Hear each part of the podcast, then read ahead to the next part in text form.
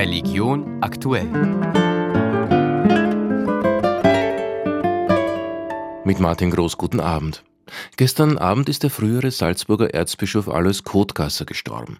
In seiner Wohnung im Priesterseminar in Salzburg, im Beisein seiner engsten Familienangehörigen, des Regens des Priesterseminars, von Seminaristen und von Erzbischof Franz Lackner. Der 86-Jährige hatte sich von einer Hirnblutung Ende November nicht mehr erholt. Ein Nachruf von Andreas Mittendorfer. Alois Kotgasser war gebürtiger Steirer, galt als sehr gebildet und gehörte der katholischen Ordensgemeinschaft der Salesianer Don Boscos an. Von 1997 bis Ende 2002 war er Bischof in der Diözese Innsbruck, danach elf Jahre lang Erzbischof der Diözese Salzburg. Hier folgte er auf Georg Eder, der wegen seines konservativen Kirchenkurses Gräben in der Diözese hinterlassen hatte. Alois Kotgasser verstand es als Mann der kirchlichen Mitte, wieder zu einen. Der Weg, den ich gehen möchte, Mitte vor. Und für mich die Mitte schlechthin ist Christus, aber ich möchte auch mitten unter den Menschen stehen. Und beides ist, glaube ich, gleich notwendig. Alois Kotgasser wurde im Bezirk Feldbach in der Steiermark geboren. Zum Priester geweiht wird er 1964 in Turin. An der Päpstlichen Universität der Salesianer war er Professor für Dogmatik.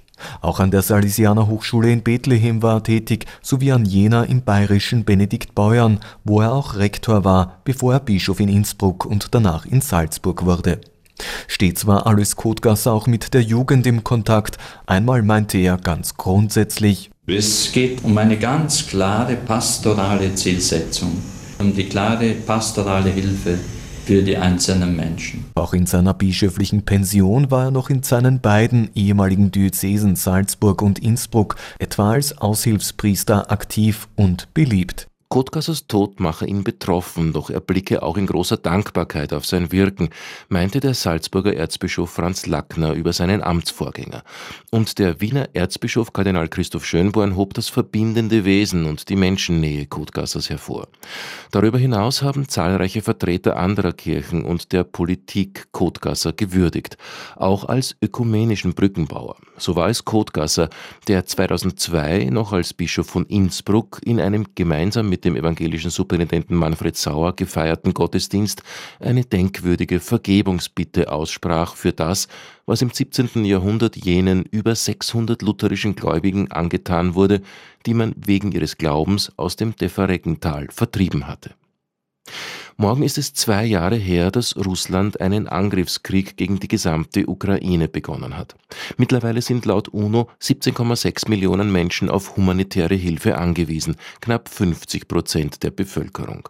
Mit einem Lichtermeer hat gestern Abend die Caritas an die Hilfsbedürftigkeit dieser Menschen erinnert. Maria Hamer.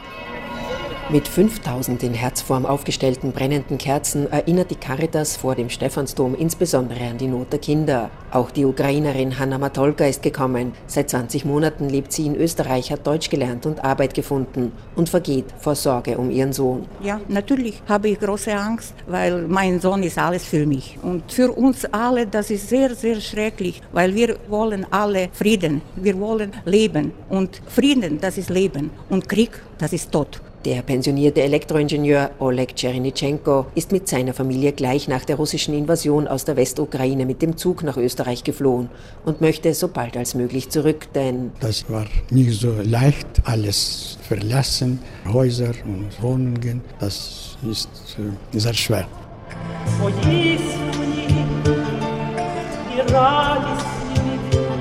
Es darf nicht sein, dass sich die Gewalt gegen das Recht durchsetzt, mahnt Michael Landau, Präsident der Caritas Europa. Der Krieg in der Ukraine ist eine humanitäre Katastrophe und gerade jetzt im Winter ist die Situation dramatisch, ganz besonders für alte Menschen und für Kinder. Das Lichtermeer soll ein Zeichen der Solidarität sein, bekräftigt der Direktor der Caritas der Erzdiözese Wien, Klaus Schwertner. Wir haben zu Beginn dieses Angriffskriegs vor zwei Jahren gesagt, das ist kein Sprint, das ist ein Marathon und wahrscheinlich der längste Hilfsmarathon, den Europa seit dem Zweiten Weltkrieg laufen muss. Mehr als vier Millionen Menschen konnte dank Spenden aus Österreich durch die Caritas bereits geholfen werden. Berichtet Maria Harmer. Das war Religion aktuell Redaktion Martin Groß.